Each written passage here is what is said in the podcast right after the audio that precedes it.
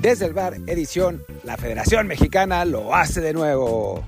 Y sí, la Federación Mexicana volvió a equivocarse reglamentariamente y puso, pues, no en peligro, pero sí podría haber eh, llevado una sanción lo que pasó con, con Alex Sendejas. Este episodio va a ser un poco para recapitular toda esta historia eh, truculenta que pues, seguramente ya se va a acabar, eh, no va a pasar gran cosa, pero, pero bueno, vale la pena eh, mencionarla porque es increíble que en la Federación Mexicana sigan cometiendo estos errores reglamentarios y, estas, y, que lleven a circunstancias que, que, pongan, a final de cuentas, en peligro a la selección mexicana, sobre todo en un momento donde hay tantos jugadores de doble nacionalidad. Pero bueno, yo soy Martín del Palacio y los invito, como siempre, a escucharnos en las plataformas que ya conocen, en Spotify, Google Podcast, Apple Podcast, eh, Amazon, y a ponernos un review de cinco estrellas en Apple Podcast, que es muy importante para que la gente, más gente nos conozca, más gente nos escuche y nos puedan, pues, eh, eh, nada, podamos ganar suficiente dinero como para vivir de hacer este podcast, que por el momento nos alcanza para tres corcholatas y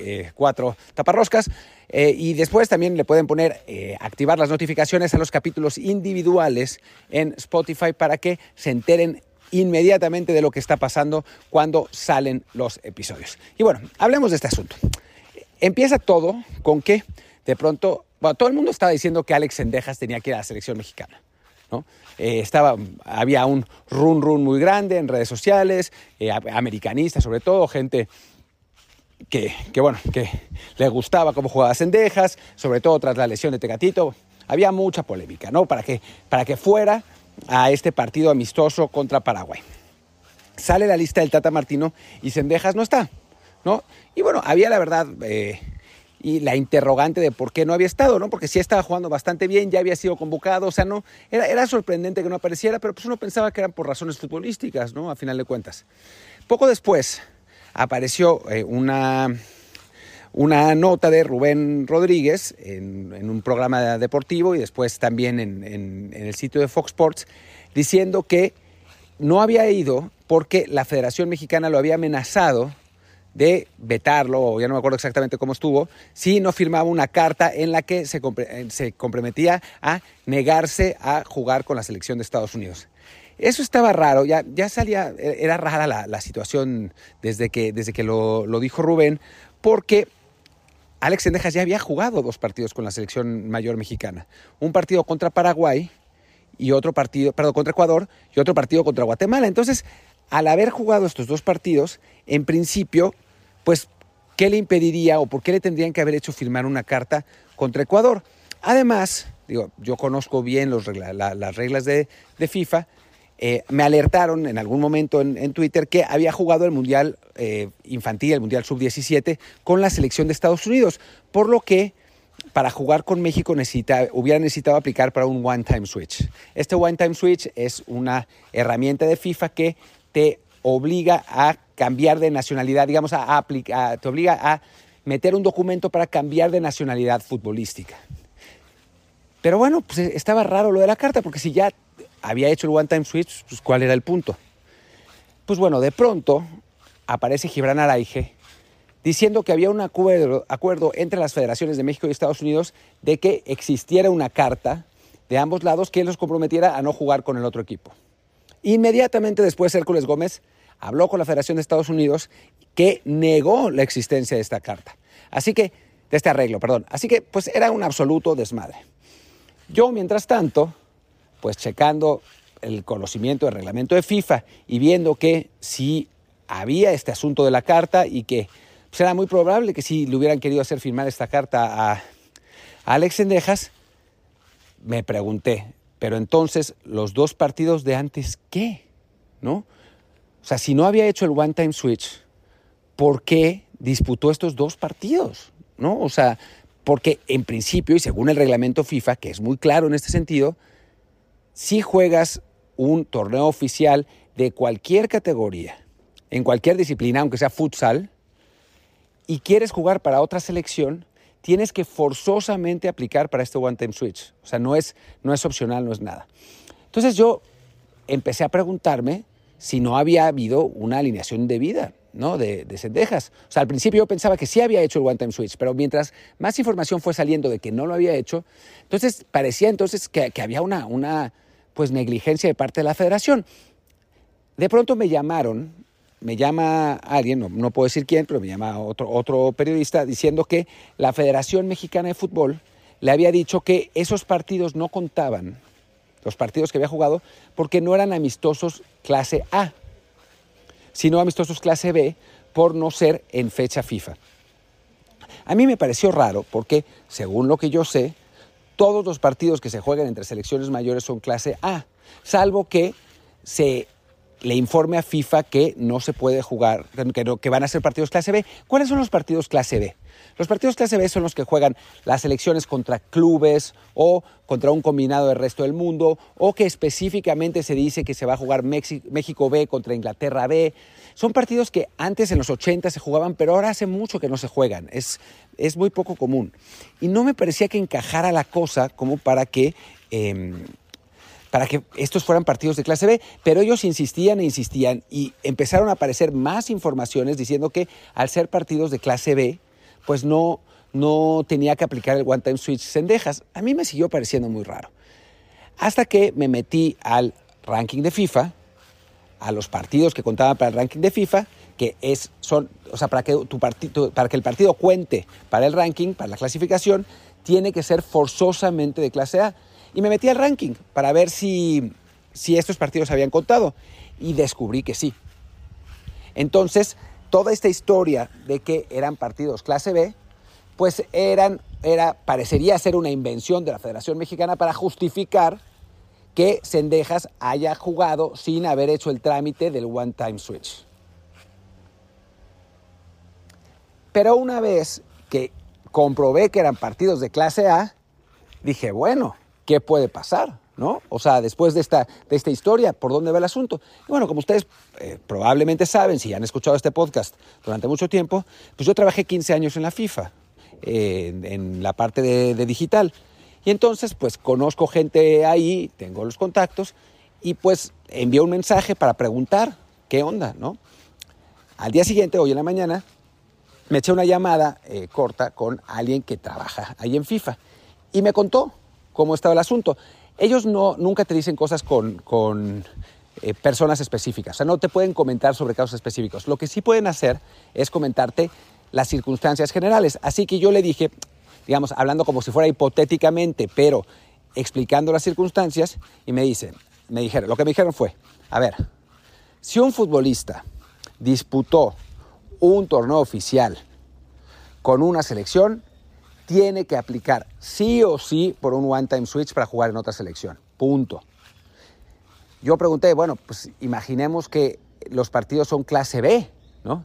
Y me dijeron lo mismo, los partidos entre selecciones, aún siendo fuera de fecha FIFA, son clase A, no son clase B. Ok, entonces ahí me queda claro que Sendejas juega con la selección mexicana sin haber aplicado por el trámite correspondiente. Es decir, la selección mexicana, y esta es mi conclusión, no es algo que me dijo FIFA, ¿eh? la selección mexicana incurre en alineación indebida en los partidos de Guatemala y Ecuador, donde participa Alex Sendejas, porque juega sin la documentación adecuada. La siguiente pregunta fue, pues, ¿qué puede pasar? ¿No? ¿Cuáles pueden ser las consecuencias?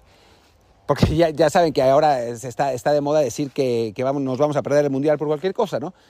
Y lo que me dijeron fue que, pues esencialmente no hay grandes consecuencias, ¿no? O sea, se, sí hay una reclamación por parte de los rivales, porque FIFA no eh, estudia esto de oficio, pero si hay una reclamación por parte de los rivales, entonces FIFA podría determinar que México pierda los partidos en la mesa, es decir, 3-0, los puntos para el ranking, que pues, ni siquiera es que contaran mucho porque empatamos con, los dos equipos y además con Guatemala, que creo que hasta nos quitó puntos en lugar de darnos, em, nos quitan esos puntos del ranking y hay una pequeña sanción económica. Es decir, la Federación Mexicana pues no sufriría gran cosa. ¿no? El que sí le podría ir mal es a Cendejas, porque de acuerdo con el reglamento, el encargado de mandar el one-time switch es el jugador. Normalmente lo hacen las federaciones, no lo hace el jugador, lo hacen las federaciones. Pero eh, el responsable último, de acuerdo con el reglamento, es Sendejas. Entonces, a Sendejas lo podrían sancionar. Y no solamente eso, sino que ahora el futuro, la afiliación nacional de Sendejas, pues está en el aire.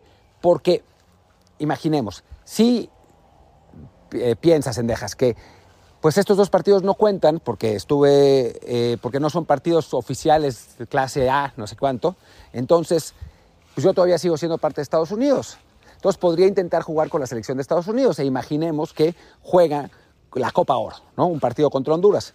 Los hondureños tendrían todo el absoluto derecho de reclamar alineación indebida de parte de Estados Unidos porque este es un jugador que ya jugó, ya jugó por México. Y podrían ganar y Estados Unidos podría perder los puntos sobre la mesa.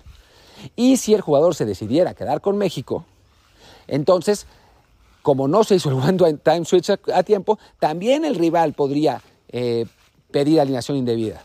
Entonces, la situación de Sendejas está en el limbo. Yo lo que le recomendaría, si escuchara esto, que no creo que lo, que lo escuche, pero si lo escuchara, es que pues su representante contactara a la FIFA para ver qué onda, ¿no? O sea, cómo está su situación y, con quién puede jugar y con quién puede no jugar.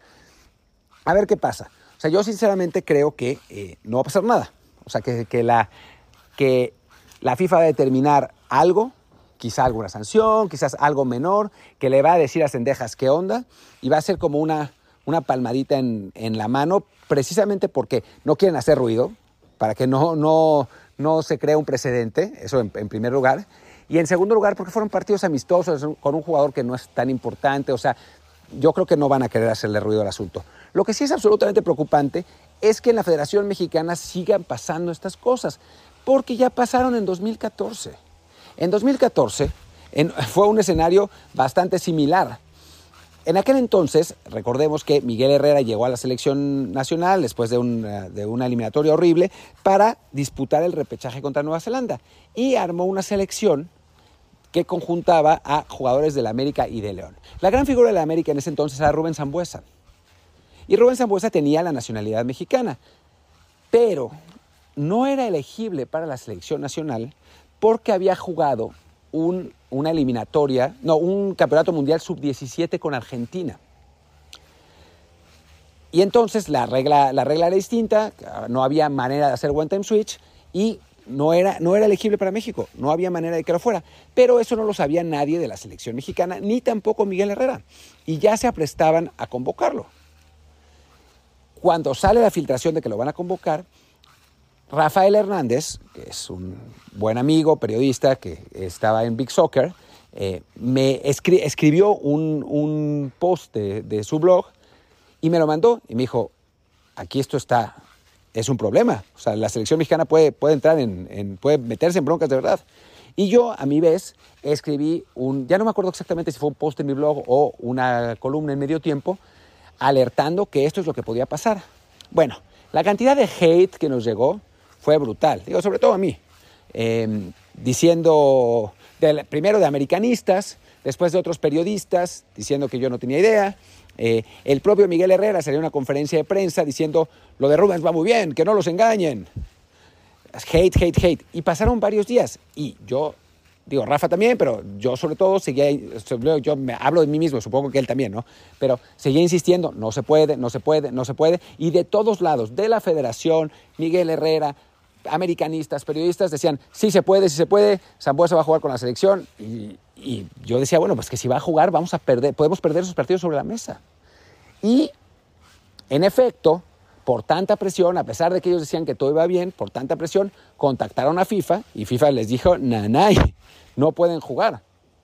Es decir, si no nos hubiéramos puesto las pilas en, aquel entonces, como pues, más o menos lo estamos haciendo ahora, México hubiera perdido el repechaje contra Nueva Zelanda por default. Y nos hubiéramos perdido el Mundial de Brasil 2014, lo que es un absoluto despropósito.